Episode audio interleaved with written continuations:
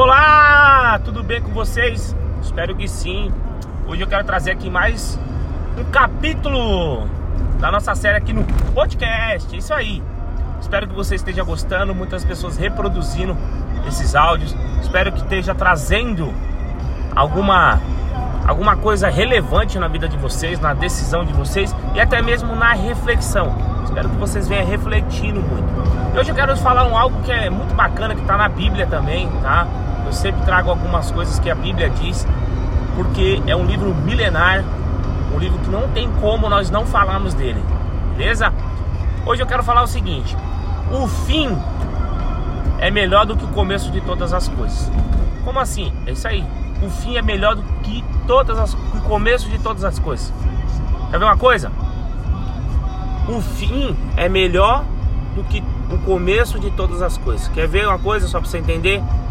Quando você recebeu esse diagnóstico que você ficou muito triste, que desmoralizou você e sua família, o que, que foi melhor?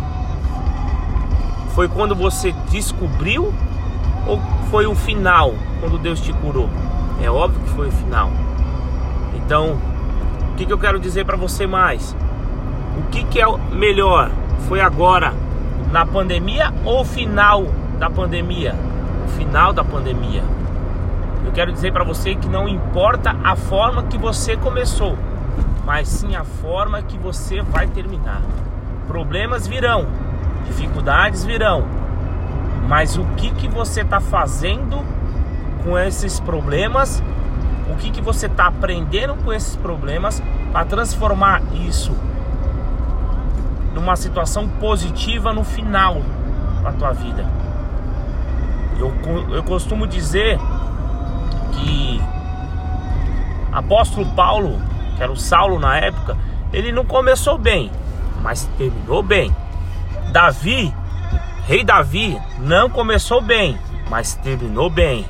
E assim como outras pessoas na Bíblia começou mal e terminou bem.